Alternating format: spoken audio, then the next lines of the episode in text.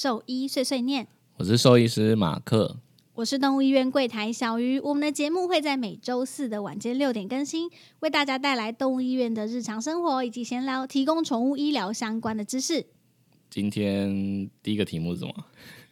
哦，我要讲那个我被蓝雀攻击的事情。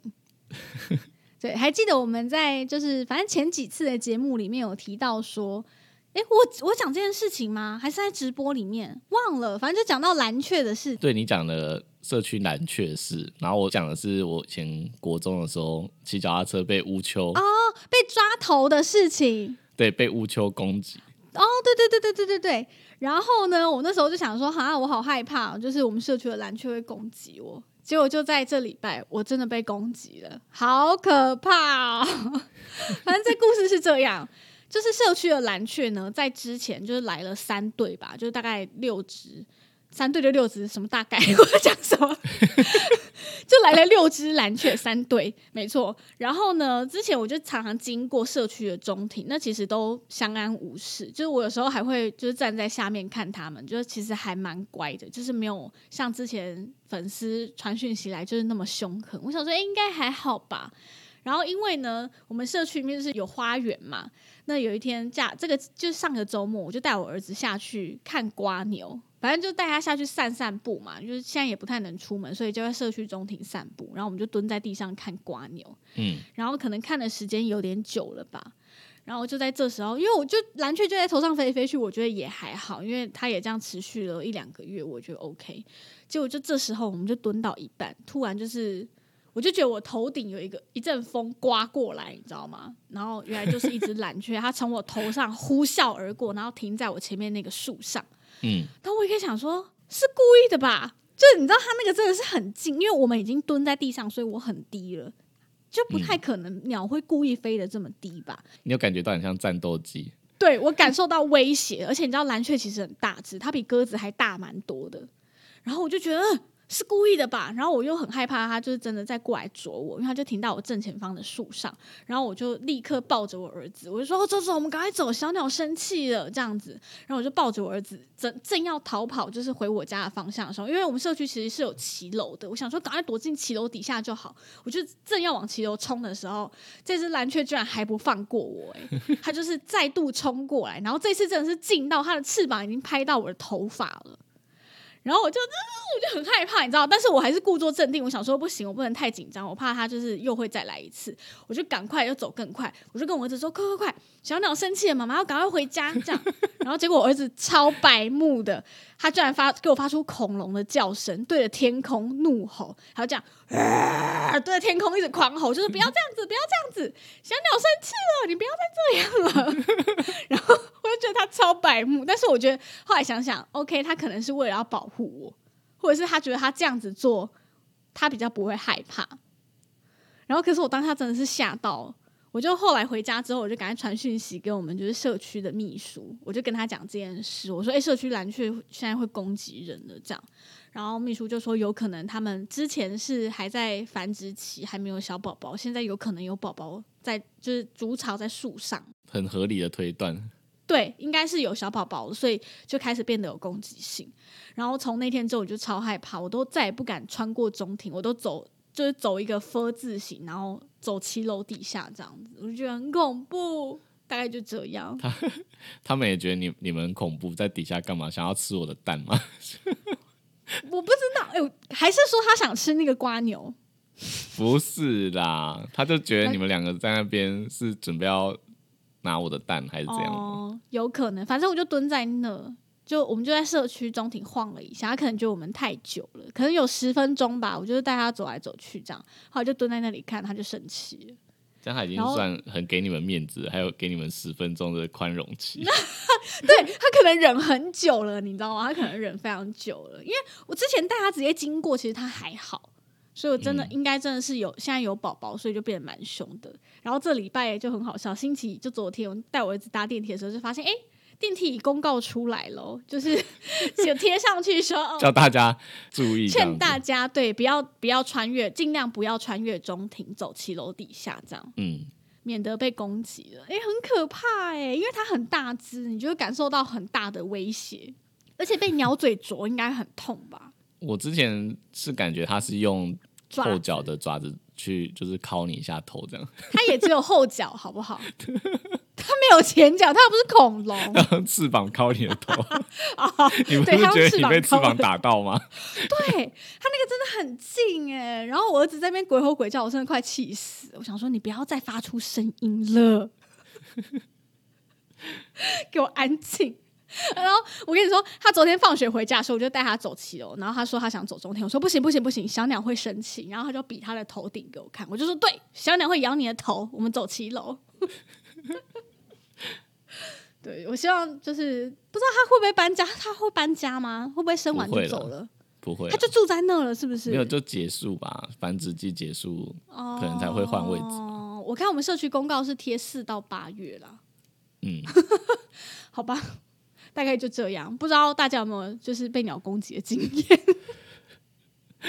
有啦，上次已经有人贴给我我们，见证到蓝雀真的很恐怖了，好可怕哦，好大只，好恐怖。突然觉得鸽子还比较好，它只会拉屎而已，不会攻击。可是鸽子也很吵哎、哦，对啦，对，鸽子是蛮吵的。好啦，各有优缺点。好，我们讲下一个下一个话题。OK，啊，这也是我要讲的故事哎、好，嗯奶茶呢，在这周接到了一通嗯，有点算是奇葩的电话吧。他在星期一的晚上八点呢，接到一个主人的来电。那电话的内容是说，他的猫咪就是很虚弱，没有力气。然后一问之下才发现，诶，他从上星期五到其他间医院挤尿之后，他就再也没有就是排尿过了。嗯所以奶茶一听就觉得说，诶，状况其实很不妙。然后因为当时已经晚上八点了，他有跟主人解释说，哦，因为我们医院不是二十四小时的医院，晚上九点之后原则上就不会有人在这边，所以建议他就是现在就直接带去二十四小时的医院做一个急诊的动作。嗯那主人一开始是说 OK 好没问题，他就挂掉电话了。那因为奶茶在电电话中其实有给他一个就是医院的选项，这样就是在离我们医院不远，然后呃也符合主人的需求，这样因为主人有提到说他的猫咪就肾指数比较高，所以奶茶提供他一间就是有做肾脏治疗，然后也是二十四小时的急诊的医院。好，嗯于是挂掉电话之后呢，大概过十分钟吧，过了一会儿，主人又打电话回来。那这次电话中的内容，他是跟奶茶说，嗯，他能不能就是约明天早上的门诊？原因是他刚刚查了一下那间医院的评价，他觉得评价很差，他不想去。嗯，那奶茶这时候当然就是觉得，呃，他就跟主人很明白的讲说，因为以他口述的状况，其实猫咪已经很糟了，有生命危险定，对，是有生命危险的，能不能撑到明天早上都还说不定，所以还是建议他就是一定要带去二十四小时的医院详细做检查会比较好。嗯，但是主人讲一讲之后还是不想这样子，他就说没关系，我觉得还是先约明天早上我带去你们那里好了。嗯。对，这个主人应该是出，就是也没有来过我们医院呐、没有，只是对，只是查询，应该也是查了评价之后，他觉得想要来我们这里就诊这样子。嗯，奶茶其实有跟他讲说，就是、嗯我们之前不是有提过说，为什么急诊的医院评价都不会太好？就他还在电话里嗯面跟他解释这件事情。对，总而言之呢，这个主人他就是后来我们刚查查了一下，发现诶，他其实根本就没有去急诊，诶，不是啊，他不知道他有没有去急诊，但是他取消了我们医院的门诊啦。嗯，所以也不知道怎么了。对，对，没错。然后还有另外一件个，就是我们觉得蛮蛮荒唐的事情，就是一呃，主人有在电话中大概讲了一下猫咪的状况。那他就说他去其他医院检查，医生告诉他就是验血验血报告出来，血糖的指数是比较高的，不确定是不是有糖尿病，不确定。好、嗯所以主人，所以这个医生呢就开了胰岛素回家，让他每天打，天天打。然后直到下一次回诊的时候呢，再验一次血。医生告诉他说：“哦，我们血糖有降了，所以他应该不是糖尿病哦。所以这件事很奇葩。然后奶奶茶就问他说：“呃，所以医生有教你就是要怎么样，就是自己在家监控他的血糖这件事情嘛？因为呃，如果有这个医学常识的人，应该就会知道，其实胰岛素不能就是每天就是一直一直打，一直打，一直打，盲目的。打，对，盲目的打，你应该是要去每一次监控好你的血糖，知道你现在血糖是多少，不然有可能会一打下去就太低了。他应该是要去定期做监测的。结果这医生居然跟他讲说，就是要每天打，然后就每天开给他这样子，然后剂量就是医生直接抽好给他，嗯然后直到下次回诊。然后我们想说，天哪，糖尿病不是这样子做检查的吧？这会不会太荒唐应？该说单一次的高血糖也不能代表说他就是糖尿病，对啊，对，所以反反正就是听到这很令人惊恐的事情之后，然后后来奶茶进来跟我讲这件事情，然后我就跟他说：“那你没有问他说，那你原本那家医院评价好吗对，就既然你这么想要，就是追求评价高的医院这件事，你现在去那间真的很好吗？哎、搞不好人家五颗星哎、？”嗯，是有可能啦，但是至少糖尿病这件事情，我觉得就有点荒谬。很荒谬。我没有，我没有听过这种就是检查方式，嗯，而且抽好让他回家打这个，我也是真的没听过、哎，嗯，我也嗯，就这不是一个正确的方式啊，我只能这样说。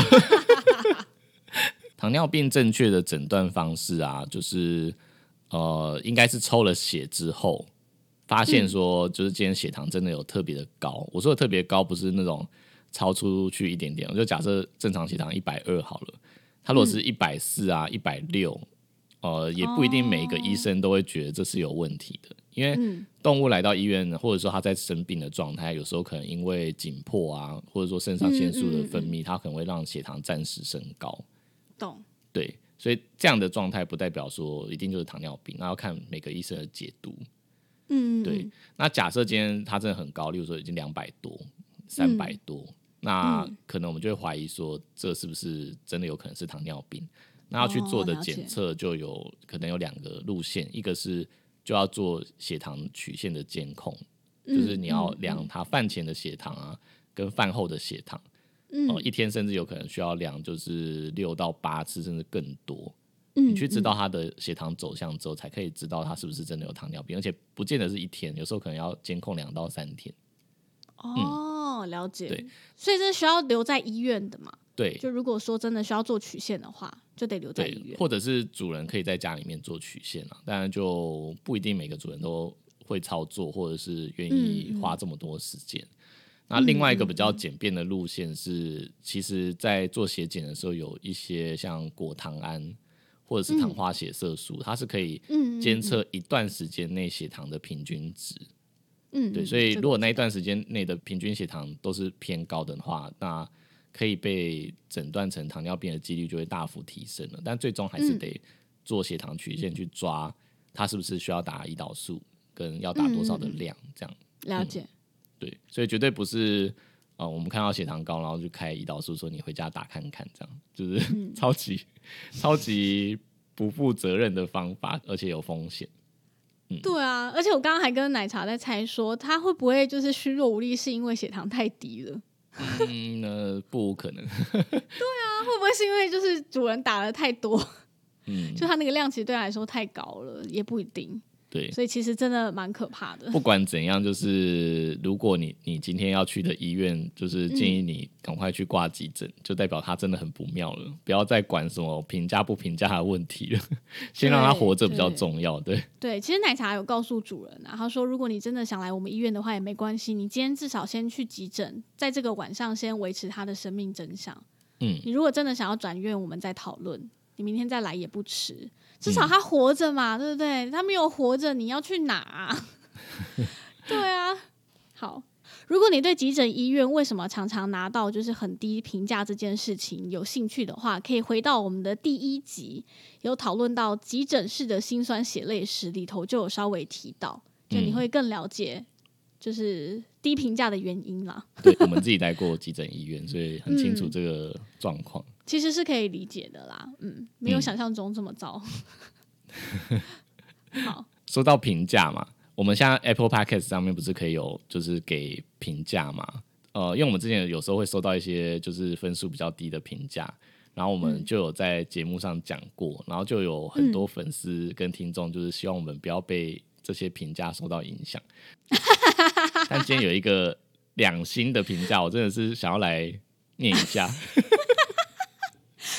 就它的标题是说，哦，题目都取得很有趣，谢谢谢谢，但是女主持的讲话风格不是太喜欢，节奏也太慢，聊太多琐碎的事情，不确定跟饲养有无关系，然后要听很久才会有一些知识，知识很可惜。可惜。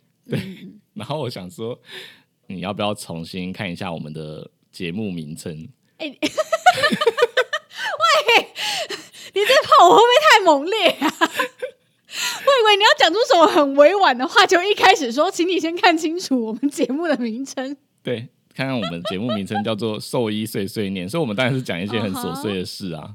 对，我们又不是写说兽医知识大补帖全集都是知识哦，这样 兽医知识家，这样，嗯，对啊。嗯，然后想没说，，你如果期待就是整集都是知识的话，就不应该听我们的节目啊。我们的定位，更好的选择。对我们的定位就不是全集知识家，你知道吗？就是如果你想要、嗯呃知识含金量更高的话，我觉得应该要听就是林医师的 Wonder Vet Talk，嗯，对，因为对，他的知识含量真的是比我们还要丰富很多。没错，对对对，就连我就就连我自己，就是有时候也是需要进修一下，你知道吗？对，因为他们有那个读书读书读会的书会节目嘛，对对对，所以我觉得如果你真的是想要吸取大量知识，不想要听乐色话的话，就比较推荐你那个节目，比较推荐你林医师的节目。对，我们这边就是会有很多生活闲聊跟琐事，对，而且偶尔才带到知识的，讲的很心虚。嗯我们还是有知识的，就是会带到，但是不是全集都会讲啦。而且我想问一件事情，就是节奏太慢这件事是真的吗？因为我们觉得我们节奏不算慢啊，我自己觉得啦。还是说，因为他在期待听知识的过程，他觉得节奏很慢，就是他要听很久才能听到一段知识。因为我觉得我们两个对话节奏很快可能吧，就觉得我们讲这些琐事跟他没有关系。哦。对啦，对，可能我们琐事他比较不想听。嗯，例如什么被蓝雀攻击啊，然后家里有大水蚁啊什么的。他觉得这很重要的，OK？我们很贴近时事哎、你看我哎、说到大水蚁，你看我们上次播出那个大水蚁之后，获得多大的回响？因为是因为后来接下来的几天，就一堆人的线动都都是自己家的猫跟狗在玩大水就是蚁。粉丝就不断的讯息涌入，他说：“天哪，我的猫最近也会就是一直抓大水蚁，还吃得津津有味。” 真的，所以我才发现哈，原来大家都有跟我一样的烦恼。嗯，对啊，就是说实在话是这样，就是我我们做这个节目是因为分享这些琐事，然后可以得到回响，蛮有趣的。对发现很多人跟自己一样，然后从中得到快乐。对，嗯对，因为我们也其实也没有跟大家收钱嘛，没有，所以没有，所以想要听知识的话，如果你今天有很特定的需求，就是可能是、嗯例如说你们家的狗狗或猫猫发生了什么状况啊，对，就你大可以就是传个讯息，如果我心情好，嗯都会回你。汤啊呢？没有啦，我都有回啦，好不好？哎、对啦，马克都有回。大部分传讯息来的都有回，只要不要是那种什嗯么丢一张照片说医生，请问他怎么了？那我就会叫你去看医生。对对对对 我们讯息真的都是这样。如果你是那种丢一张图片或丢一个影片，说医生，请问他最近都会这样咳跟喘，请问会是什么原因呢？然后你就看马克永远都会回说建议直接去就诊哦。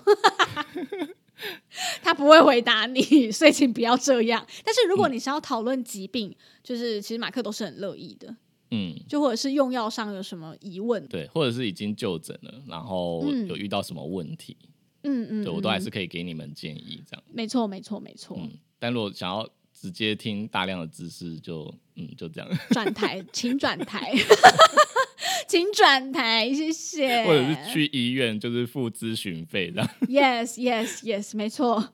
哎、然后我突然想到，我们前几天不是发了一个关于我们可能让你很意外的 point 这个吗？嗯，对。然后我就想要，我想大概讲一下，因为有粉丝讲在下面留言，我觉得蛮好笑的。有人说就是看不出来奶茶居然是这么叛逆的人，嗯，他声音就是就是嗲嗲的嘛，很柔弱，然后居然就是像幼稚园跟同学打架、翻墙来翘课这样子。嗯，然后我觉得有一个很好笑，他居然敲碗说能不能拍一段小鱼唱歌边靠拔辣子的短片，想说你们是 要多荒唐啊！我这里是什么才艺表演频道吗？之前还说要唱什么马尔济斯之歌，还是要唱吉娃娃？吉娃娃你已经唱过了，所以才会有人敲碗唱马尔济斯。还是我上次有答应说我们在两周年的时候我要唱歌，那这样好了，我们就唱马尔济斯歌加烤拔辣子。你说是直播吗？嗯因为你考拔辣子这件事情只有直播才办得到啊，好像是哎、那我可能得先练一下，我要先叫一箱来练呢、因为我我可能有点哦那个没有啦，就可能要几颗，我要再找回那个手感，好荒唐。但哎、但是我跟你说，我那时候真的很会烤，嗯，就是那拔子可以弄很快，哎、那个挖掉拔子都丢掉。对，就丢掉，所以其实蛮哦浪费的。好，而且甘草拔蜡其实超超暴力，我觉得。应该大家都知道吧？就是对啊，就一袋五十块，水果很贵耶。人工的费用啊，对啦，对老板请你敲也要钱。对，因为你要敲又要切，这样没错，还要请我当工读生。嗯，好，然后呢，也因为受到就是刚刚讲那个评论的影响，所以奶茶觉得说不行，我们现在他现在在写大纲的时候就想说不行，我们每集都一定要讲一些就是很重要的知识才可以。所以，我们这一集呢，也特别就是针对一个比较知识的粉丝提问来做解答。好，那我大概讲一下这个粉丝来信的内容。他说他领养的一只小猫呢，就是因为 FIP 腹膜炎走的。那对于这个疾病，他一直觉得现在是他心中的一个心魔。那主要呢，这个故事就是这样：在猫咪六个月的时候呢，结扎前协议报告检查，发现说它的身体正在发炎，而且指数非常的不好。那小猫在这段时间，除了反复有眼睛发炎的问题之外，呕吐啊、腹泻、发烧这些症状完全都没有，三季也都按照时间打完。除了体重增长的比较慢，但是他也觉得还好，因为六个月还是有长到两公斤，他是说才啦，才两公斤，其实是的确有一点瘦了。会吗？六个月两公斤蛮正常的吧？嗯，可能要看骨架大小，哦因为有对啦对啦些真的两公斤会有点瘦。嗯嗯嗯，对，就比较偏瘦。那后来呢，就是因为这个发炎指数的关系，他做了超音波跟 X 光的检查。那检查报告出来，发现他的淋巴结都正在发炎，然后也有肿起来。那咨询了两间医院呢，一家医院建议他们可以去做呃侵入性的检查，确诊是不是 FIP。嗯，那个侵入性检查应该是指就是开腹采样，对嗯嗯嗯嗯。但是呢，依照检查结果，其实已经有九成医生基本上是可以确诊他就是 FIP 了。嗯那也有提供他另外一个选项，就是可以自己去购买所谓的四四一。它其实有一个编号啦，是 GS 四四一。嗯，对，它是一个呃针对传染性腹膜炎的药，只是这个药就说出来，它就是个黑药。嗯，它是一个，是上次我们在那个节目里面有提过嘛？对它，就是它就是一个没有认证的。哦，它不止没有认证，就是嗯它、它也不是一个合法被做出来的药，因为它嗯还在、理论上还在做进行实验当中啦，就对，呃实验还还没有完全的做完，所以嗯它在医学伦理上面，它应该也还不能被做成一个商品，但就是是配方就是可能有外流，所以大陆那边其实已经做蛮多市商品在市面上流通的。嗯嗯嗯嗯嗯。然后我们刚查了一下，发现哇，虾皮居然也有卖，而且还不少人在卖。嗯对，所以所以医生其实有告诉他们这件事情啦，就让他们自己做评估，看你们要拼拼看，自己去买这个药做治疗，承担这个风险，还是说呃就考虑安宁治疗这样？因为他年纪很小，然后体重也很轻，身体发炎的状况可能会撑不过这个治疗期，所以在各方面考虑之下，主人是选择了安宁照顾。那在检查后的两周开始呢，猫咪出现一些跛脚的行为，然后七个月大的时候，病情就突然急转直下，然后也发生了病毒侵入神经，眼睛失明，然后开始渐渐的不吃饭。那在某天呢，就是早上猫咪要去上厕所，倒在猫砂盆之后，就再也没有醒过来了。对，所以这件事情对他来说，其实呃算是有有一个阴影在吧。那医生其实也是有安慰他们说，他算是走的比较好一点了，就没有痛苦的太久。嗯，对，所以他呃也想听听看我们聊这个疾病。好，嗯，这是他写信来的原因，这样。就是首先要先安慰一下这个听众，就是、嗯其实 FIP 的确是一个，呃不管是医生还是事主，只要听到都会觉得很，叹一口气。对就是对我们来说都是一个很棘手的疾病啊。它的成因我先稍微讲一下好了，就是幼猫很容易感染呃一种病毒叫做冠状病毒。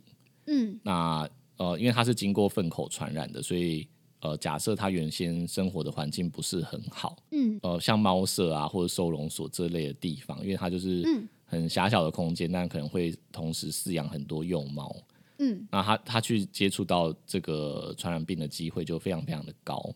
是对，所以就是假设你今天是收容所领养回来，或者是什么呃环境很糟的猫舍，它其实几乎百分之九十可能都有感染过冠状病毒。那感染冠状病毒的时候，它的主要的症状是肠胃道的症状，就是拉肚子啊、软、便啊，哦、嗯严重一点可能呕吐这样。嗯对，那它是可以耐过的，就是它其实没有像猫瘟一样这么死亡率这么高。嗯嗯嗯是。就它如果还是一般的冠状病毒的话，它是可以耐过的。对，那耐过之后，就是这个冠状病毒就是很常会潜伏在体内。是嗯，它假设就是，呃，应该说到了一个新的环境，例如说你、嗯你今天领养它，或者是买了它带它回家。对带它回家之后，嗯因为环境的变化，或者是说就是你又有一些让它紧迫的因子，不管是说空间太小，你又养很多只猫，还是任何其他的压力的来源，有可能会会让它的免疫力变差。那因为冠状病毒，呃，不管是哪一种病毒啊，它其实嗯。就是都会在突变嘛，就有点像我们的那个 COVID nineteen，它就是一直在突变新的品种出来，对对。对所以它在突变的过程，假设你的抵抗力是不好的，我刚刚讲那些紧迫的因子，嗯让它抵抗力变差的时候，那这个突变出来的冠状病毒，它就有可能会爆发出来。嗯对，那爆发了之后，它就会产生一一连串就是免疫的反应。它其实跟我们人之前那种 SARS 有点像，就病毒本身它其实实并不是说它的杀伤力很大，而是说它的免疫系统对这个病毒做出了很剧烈的反应。哦，对，所以嗯才嗯产生就是什么腹水啊，或者是腹膜就是有发炎的状况。对嗯嗯对嗯那这些它其实从血检的确是有迹可循的啊，就是例如说球蛋白可能会变得很高，然后嗯白蛋白会变得很低，所以我们会去量一个叫做 AGB，对嗯嗯嗯，它如果出现异常的话，这得到这个病，然后同时又有腹水，那这几率就很高。了但它解很难，其实很难做确诊的原因，是因为像 FIP 它又分成什么干式跟湿式，对对，那它差别是在于说，有的会可能会产生腹水，但有的有的不会。嗯，对，所以它是一个很变化多端的疾病。就是至今对我们来说还是一个沉迷的疾病。对对对，就是有时候就是嗯可能连 HB 都是正常，但它其他什么症状都很像，那你也会怀疑是不是？那确诊的方式、说穿了要百分之一百的确诊，它是做尸体解剖才有办法 又跟狂犬病一样。对，因为他要他要采样很多很多的组织，然后嗯。就是都、都符合，他才可以百分之百确诊。那刚刚他提到文中提到，就是说侵入性的检查，应该就是指嗯。说就是开腹，然后从他的腹膜或者是看起来有病变的组织或器官，就采一块下来嗯送病理嗯切片，这样可能是最接近确诊的方式。嗯嗯，那治疗，嗯，就像刚刚讲的，就是目前没有什么合法的特效药，只有嗯不合法的药物，就是那个配方被流出之后，就是各个大陆的商人嘛，那算大陆的商人，就是在是淘宝啊或者虾皮上面流通，对嗯，只有这样的。的药物可以用而已。嗯，那关于这个药的，就是用不用，我觉得他这也算是一个难题耶。就对嗯我来说，就是以医生的角度，哦，从医学的伦理来说，这个实验还没有做完，然后又是一个非法的管道取得的药物，其实我们不应该去助长它。对，但如果说今天发生在我们自己的动物自己时候，嗯，可能就是会在中间很煎熬，然后到底要不要去用它，这样。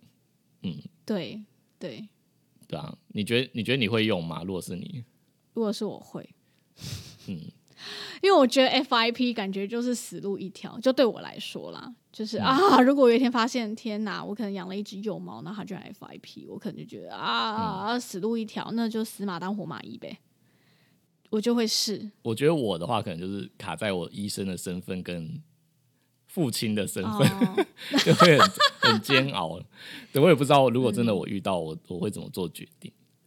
嗯嗯，对，现在现在无法得知。医院就曾经有接过电话，就是说主人他自己买了这个药，然后他问嗯我们能不能帮他操作。嗯，其实现在就是呃，之前啊，因为法规的关系，本来这样就不合法，我们通常都是拒绝。然后现在又因为上次那个什么用药的事件啊，就这个东西又被拿出来讨论，就更不可能这样子就是去帮主人使用。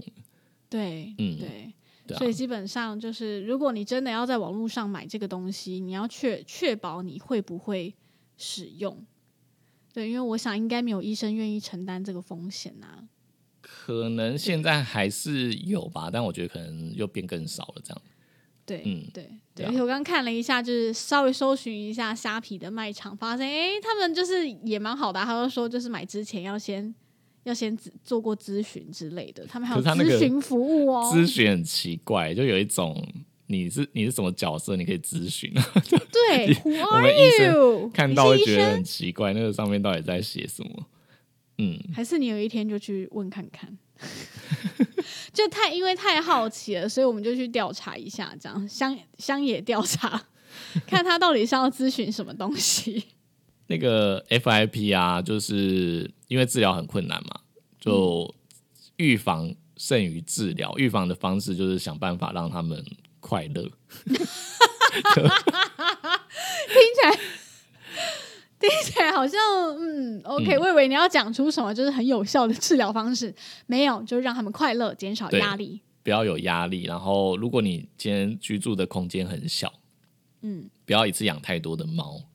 对，因为很多的猫就是他们自己互相会交换病毒嘛，嗯，交换的频率一定会增加，然后病毒突变的几率就变高，然后再来就小空间多猫会造成紧迫，这已经讲非常非常多次了，就会产生不必要的疾病出来，嗯嗯嗯，所以这些都要避免。，嗯是然后，如果真的很担心的话，领养的幼猫也可以做看看，就是冠状病毒的检测啊。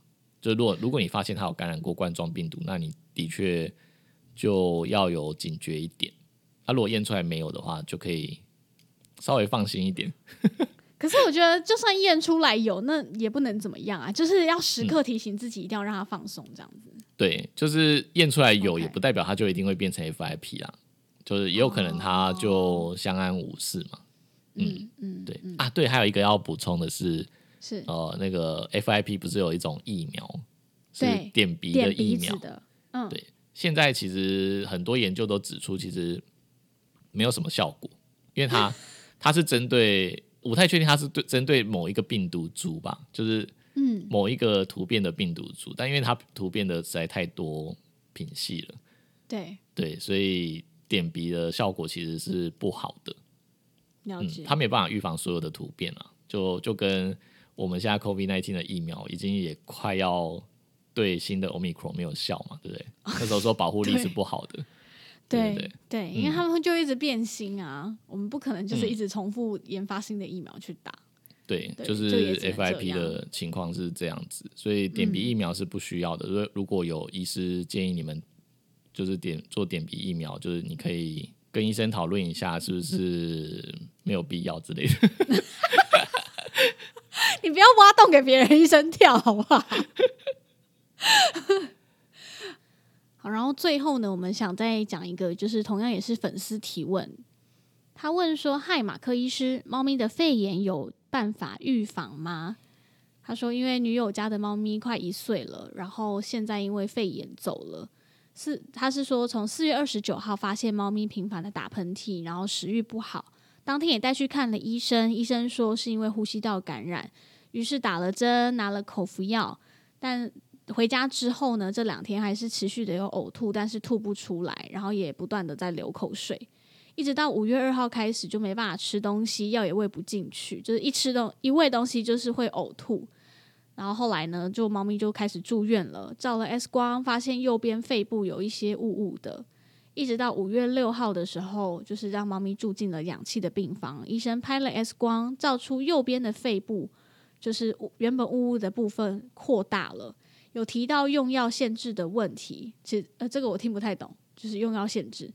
然后他就讲说，可是猫咪很不幸在五月七号的凌晨走了。那原因是因为肺泡破裂，嗯，对，所以他想要知道说，就是关于猫咪的肺炎，它是有办法做预防的吗？嗯，其实从这个就是病况的叙述啦，我没有办法很确定它真的是肺炎的状况。对，对，因为一开始是说频繁打喷嚏跟食欲不佳嘛，嗯，那因为这个时候是没有拍 X 光的，所以我没有办法确定那时候是不是就已经有肺部的病状出现。对，因为如果打喷嚏跟就是食欲不佳，也有可能只是上呼吸道感染。就是 OK，在幼猫的话，最常见什么疱疹病毒啊这类的，就有可能会让它打喷嚏，或者皮衣菌也有可能，或者也有可能就是打喷嚏，呃，跟上呼吸道感染一点关系都没有，就只是单纯的粉尘的刺激啊，或是空气品质的时候，有时候也会也会打喷嚏。他是说他已经用频繁来提来就是形容啦，所以也有可能是真的有一些上呼吸道感染没有错，嗯，对，但没有办法证实那个时候是不是有肺炎。对，那他的叙述是到四月三十跟五月一号之间，就是有呕吐，但吐不出来，加流口水。那这个症状又又可以分成很多个形式，因为呕吐不出来的动作啊，有时候可能是咳嗽，但主人不一定能够分辨，或者说他可能已经开始有一些痰。哦，他们痰就是要咳出来，然后逆流的时候就会有那种他们形容呕吐又吐不出来的感觉。对对对。对，但也有可能是胃肠道症状，那个都要看到哦。通常我会请主人就让我看他那个呕吐又呕吐不出来的影片，然后我们去判断他到底是咳嗽还是真的是胃肠道的问题。对，所以从文字叙述我有点难想象它到底是哪一个形态的。对对对，那因为会流口水啊，所以就是通常会流口水一定是很不舒服。那的确鼻咽的疼痛或感染有可能，胃肠道也有可能，嗯。是对，所以他五月二号开始不吃东西，然后住院，肺部就是有一些雾雾的影像。通常那个呃讲说形容雾雾的影像，就是说呃，因为肺它本来是一个空气，全部都是空气填满，就是肺泡的的器官嘛，所以它在 X 光底下看到应该是要比较偏向黑色的，然后上面会有一些血管啊、气管的走向，可以在 X 光上面看到是白白的。是，但如果说今天本来应该要是黑色的地方，它被东西填塞了，例如说痰，或者是分泌物，或者是水，这三个东西都有可能让肺的影像变得比较白。那可能医生或者是主人就会形容说，他这这一块肺雾雾啊，对，有白白的，就是密度比较高这样子。对对，那通常有这样的影像，就是因为我刚刚讲说有可能是水，有可能是痰嘛，所以就有可能是肺炎。有可能是肺水肿，例如说心脏病，有可能会是变白白的。那如果是痰的话，那就是肺炎。但肺炎又分哦，又分成像病毒性的感染的、细菌性的肺炎，也有就是吸入性的肺炎。就假设他今天是因为呕吐然后呛到，这样也是有可能会变成肺炎的。对，所以从他的叙述，我很难也很难确定到底是什么因素导致他最后的肺就是被。检查出来白白的，嗯，对，然后住院嘛，然后住院治疗之后，就是运气不是那么好，就离开了。那离开的时候，就是医师是跟他们说肺泡破裂了。那基本上其实肺泡没有这么容易破裂。那我会觉得，呃，医生会这样子形容，或者说主人会这样转述，最有可能是最后急救啊，还是说呃插管的过程，他可能有血水流出来。呃，可能就会去形容说，可能肺泡有损伤，然后破裂了这样子。哦，但实际上到底是怎么样的破裂法？还是说它是因为发炎很严重才渗血水出来？这个我觉得都很难，现在都很难理清，除非当下有做尸体解剖才有办法知道。嗯，对，所以呃，今天这个病症我觉得有点难难，就是谜团有点多。对我，我有跟、我有回讯息跟主任讲说，就是谜团有点多。对，是，但是肺炎的部分我们可以稍微讨论一下。嗯主要的话，肺炎小猫应该还是比较常见的，一样是我刚刚讲的疱疹病毒这类的呼吸道的呃传染病，它比较容易诱发肺炎的产生。哦，了解，对，但诱发肺炎产生就是有可能是细菌性的感染，是，呃，也有可能是病毒本身的，这些就是需要去治疗，然后去理清。对，那就是早期发现，然后就是早期，因为幼猫比较脆弱啊，所以就早期发现之后就要早期比较积极的治疗。嗯嗯，对，嗯。所以我觉得真的要说的话，就是今天这个 case 应该就是，如果很早发现的时候，就是如果不是只有打针拿口服药，就是一开始就很做很积极的治疗的话，可能还有机会活下来。但这种嗯事就是有。点难说，就是因为有时候疾病真的很轻微的时候，我们也不可能直接就跟主人讲说你这要马上住院，就是主嗯。人接受度可能也不会这么高，他觉得哈，他就是有点打喷喷嚏，而已就要住院，嘛，这样。对对，但是就是小朋友跟小猫，它的病情就是瞬息万变啊，就是变化非常非常快，所以会没错就是会有这样子的，呃，这这样就是有点算悲剧啦，就是就是嗯，跟病情变化很快是有关系的。嗯，如果说主人能够做什么，我觉得可能就是大家要尽量有一个尝试去算，就是呼吸的速率。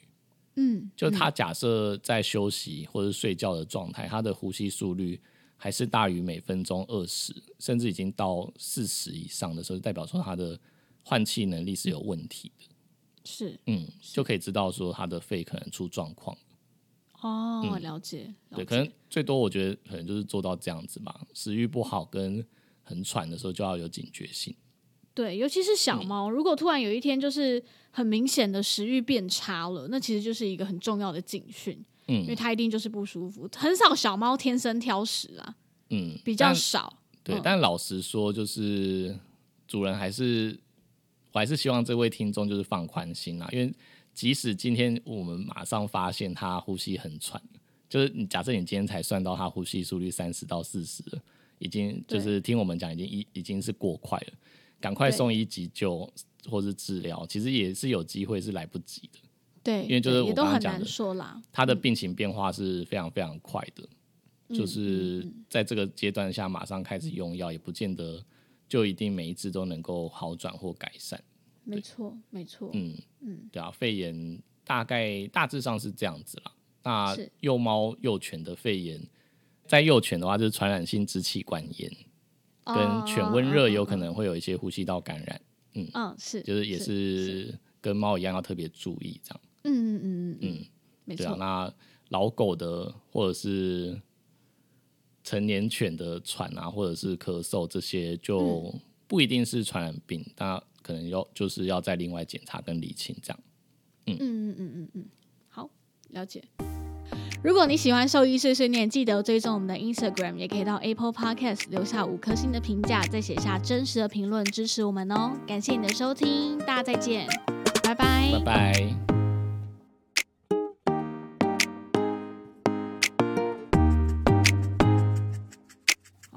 如果你喜欢兽医碎碎念，记得追踪我们的 Instagram，也可以到 Apple Podcast 留颗 刘科香哇，哥啊，刘科欣呢？刘科欣成五，然后再。